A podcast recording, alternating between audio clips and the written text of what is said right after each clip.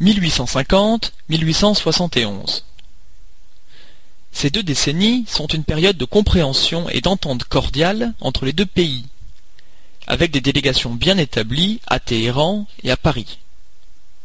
En 1852, le Premier ministre Mirza Aga Khan, Nour Etemad al-Dawleh, a besoin d'une puissance médiatrice afin de l'aider à conclure de nouveau une alliance avec les Anglais.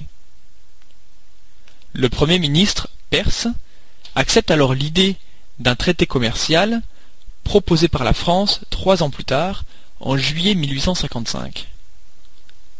Ce traité est finalisé en 1856 et en octobre 1858, le délégué perse en France revient avec une mission militaire française en Perse. Un an plus tard, un nouveau délégué perse est nommé à Paris.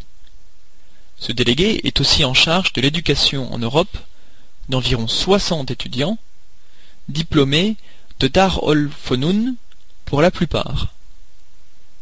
À cette époque, la représentation diplomatique de l'Iran en France est relativement importante, avec un attaché militaire à Paris et plusieurs consuls à Paris et en province.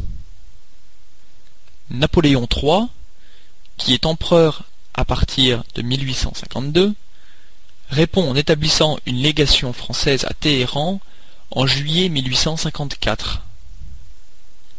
La tête de cette légation n'est considérée que comme un poste mineur depuis Paris, principalement un poste d'observation aux intérêts limités.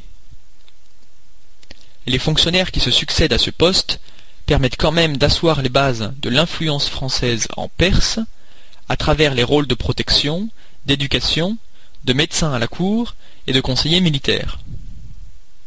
C'est à cette époque que sont ouverts plusieurs consulats français en Iran, à Rasht en 1864 et à Tabriz en 1866.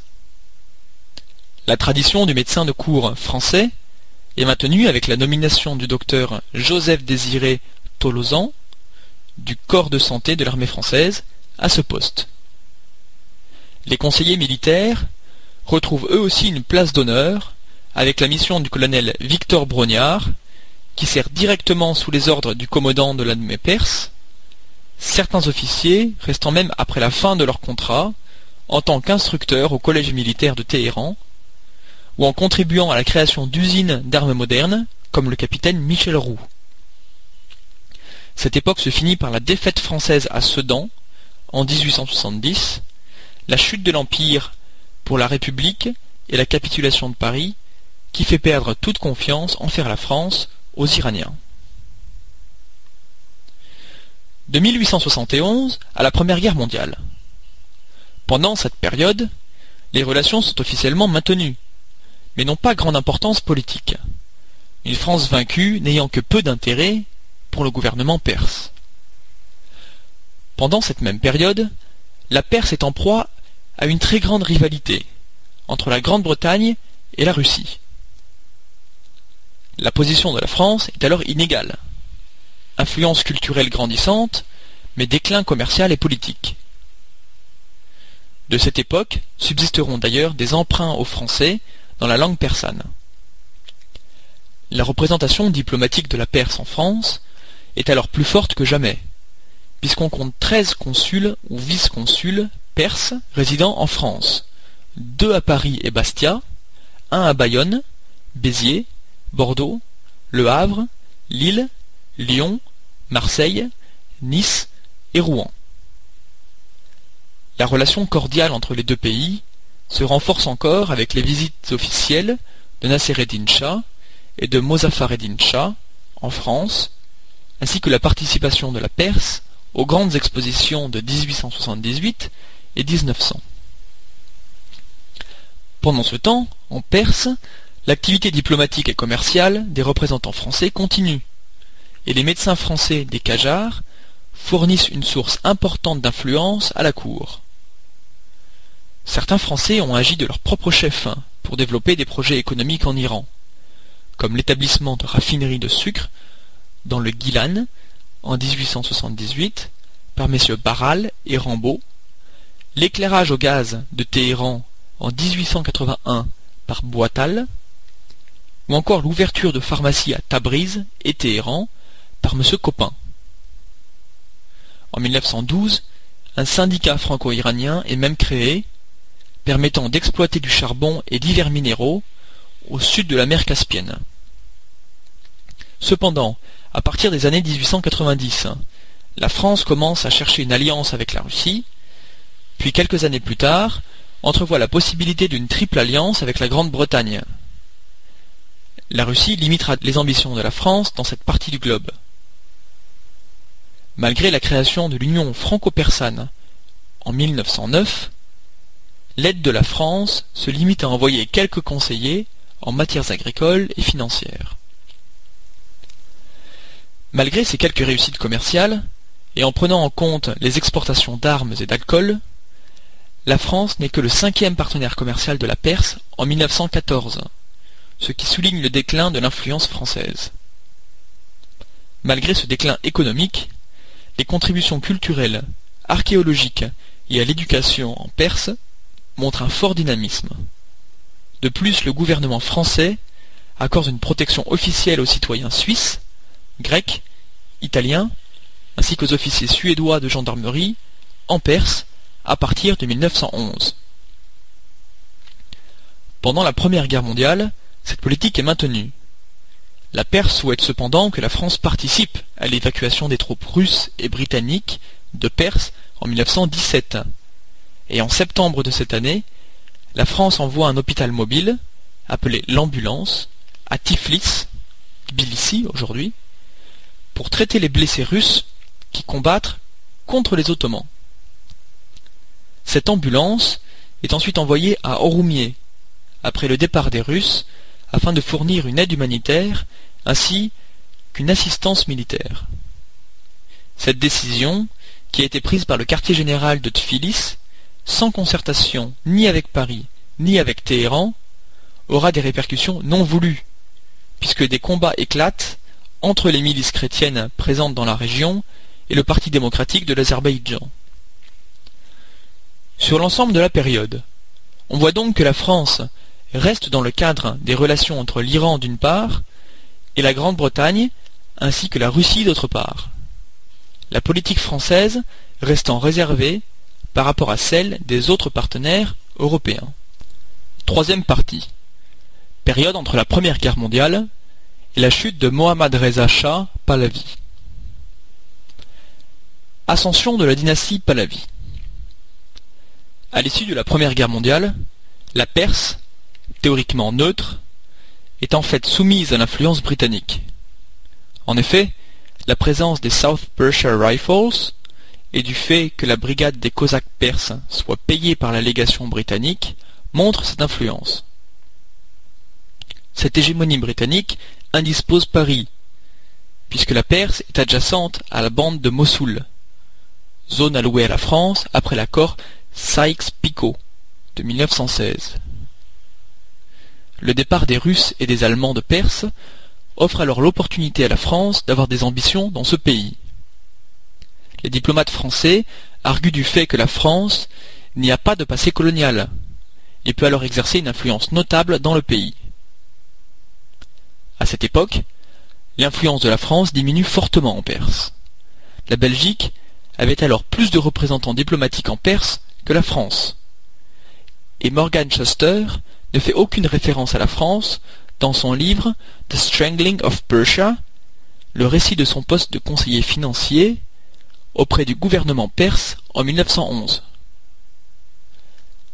Les projets de la France pour augmenter sa présence en Iran incluent la création d'une banque française à Téhéran, l'augmentation du nombre d'enseignants français à Darul Fonoun, et à la faculté de droit de l'université de Téhéran, la création d'un lycée français et une école d'agriculture, l'ajout d'une section commerciale à la légation française, la mise en place d'un service international de TSF pour contrer les services britanniques et allemands, la publication d'un journal en langue française en Iran, ainsi que l'augmentation du nombre de consulats. Les autres projets, plus politiques, étaient d'envoyer des conseillers au gouvernement persan et d'envoyer une mission militaire française pour entraîner l'armée iranienne.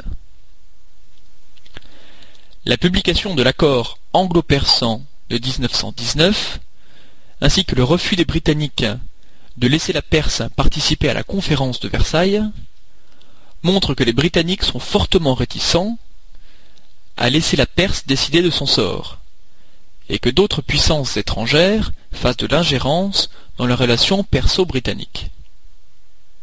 Le Premier ministre de l'époque, Wotuk al-Davla, a même essayé de convaincre Bonnen, diplomate français en Iran, de se faire aider par son collègue américain afin d'obtenir auprès des Britanniques l'annulation de l'accord anglo-persan après qu'il ait été signé. Le coup d'État de Reza Pahlavi du 21 février 1921 amène les Français à penser que la période française en Perse est enfin arrivée. En effet, le fait que les diplomates britanniques à Téhéran ne soient pas au courant de l'implication de le gouvernement, qu'une majorité d'officiers ayant réalisé le coup d'État ait été éduqués en France, ainsi que la décision de Reza Khan de refuser toute ingérence britannique dans l'organisation de l'armée laisse à penser. De plus, Reza Khan décide en juin 1943 d'envoyer 46 élèves officiers se former dans des écoles militaires françaises. Cependant, après la conférence de San Remo de mai 1920, la France, préférant mettre en place ses protectorats au Moyen-Orient, accepte de ne pas discuter de l'hégémonie britannique en Perse.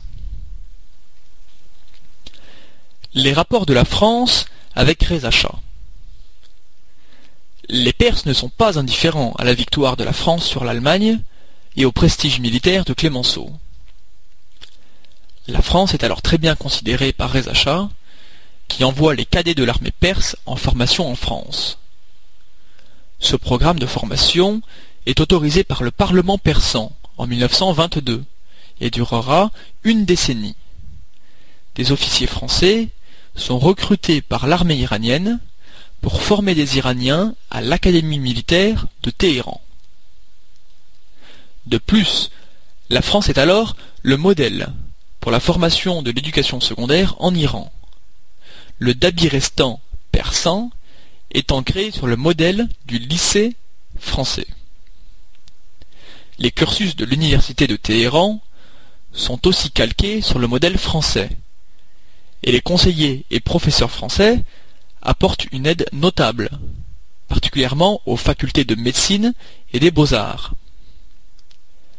Ce sont des articles dans des journaux satiriques français qui font se détériorer les relations franco-persanes entre 1933 et 1938. Des relations qui deviennent encore plus délétères avec l'arrivée au pouvoir du gouvernement socialiste du Front populaire en France en 1936. En effet, les Iraniens pensent que les grèves désorganisent l'économie française, ce qui explique le manque de commandes des Iraniens à ce moment-là, ainsi que le refus de la Perse de participer à l'exposition universelle de Paris de 1937. Les relations diplomatiques avec la France sont rompues en 1938 sous le prétexte d'articles satiriques dans des journaux français à propos de Reza Shah. Les relations diplomatiques sont rétablies en mars 1939 à l'occasion du mariage du prince Mohammad Reza avec Fafsia d'Égypte. Les événements de 1940 et l'avènement du gouvernement de Vichy restaurent la confiance de Reza Shah dans la France, qui déclare à Norouz, en 1941, les Français ont finalement compris, comme nous et après nous, que pour être fort, il faut un gouvernement fort. Mais l'occupation anglo-soviétique de l'Iran en 1941, l'abdication du Shah, puis l'alliance tripartite entre les Perses, les Anglais et les Soviétiques ont pour conséquence la fermeture des représentations diplomatiques françaises.